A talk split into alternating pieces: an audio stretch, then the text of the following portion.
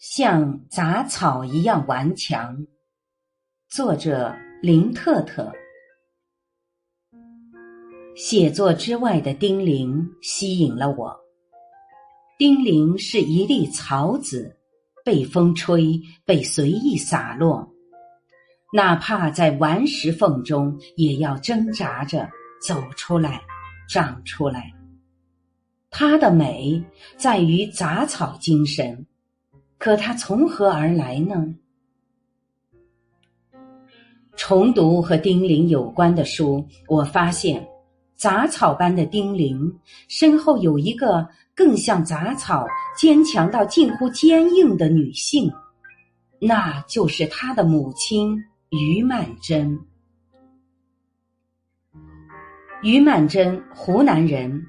二十岁时嫁给蒋家的公子蒋宝乾，生下一子一女，女孩即丁玲。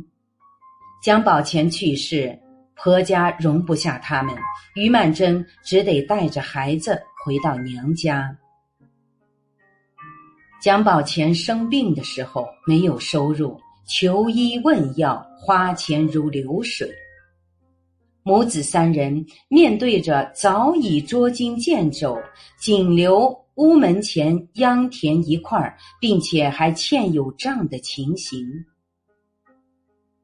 可听说常德有女子师范速成班，心动的于曼桢变卖了田产，筹措学费，对亲友们的意义置若罔闻，以三十二岁的高龄青年寡妇。两子之母的身份入学，第二年又正式进入湖南省立女子第一师范学堂。于曼桢上师范，把七岁的丁玲安排在幼稚班，在学校，于曼桢放了小脚，每日挑灯夜读，还和八个志同道合的同学结拜为姐妹。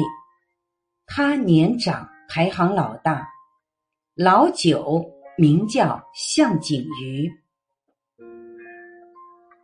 十四岁时，丁玲小学毕业，于曼桢已经在常德一所学校做学监。他送丁玲去桃源县报考第二女子师范学校，因经济能力有限，他变卖了手上唯一的金戒指。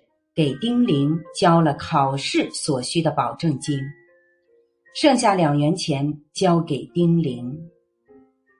此时，丁玲成了于曼桢唯一的孩子。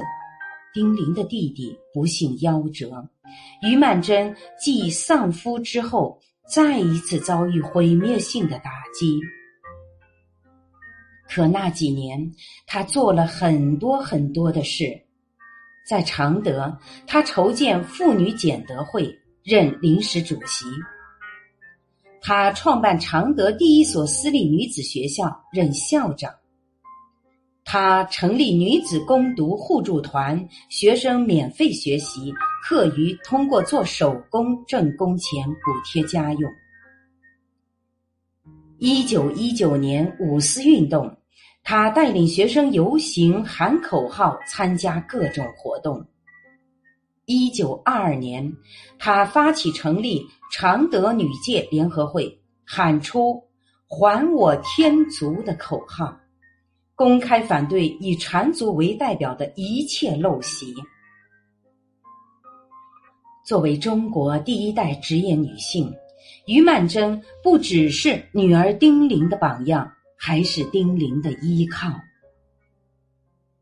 一九二二年，十九岁的丁玲要远赴上海，进入陈独秀、李达创办的平民女校学习。她未来的公公及她的舅舅坚决反对。他希望丁玲尽快与他的儿子成婚。于曼桢坚定地站在女儿这一边，不惜掀起家庭内战。帮助丁玲解除婚约。丁玲的学费、生活费全由于曼桢承担。当丁玲与胡也平相恋，两个人除去微薄的时有时无的稿费，没有其他经济来源。日常开销仍然靠于曼桢拿出一部分薪水支持。胡也平被害后，若于曼桢不带女儿抚养幼子，丁玲无论写作还是革命，都分身乏术。丁玲被国民党囚禁于南京的时候，于曼桢冒险探访他。丁玲获释再婚后，又把与冯达生的女儿交给于曼桢。由母亲带回湖南老家抚养，没有于曼桢从经济到人力的支持，丁玲可能无缘延安，更枉谈从文小姐成长为武将军。合上书，我看见两个人影，前面的清晰一些，是短发的丁玲，自信勇敢，我行我素。笑声敞亮。后面的模糊些，是他的母亲于曼桢，亲切、坚决、能忍能扛。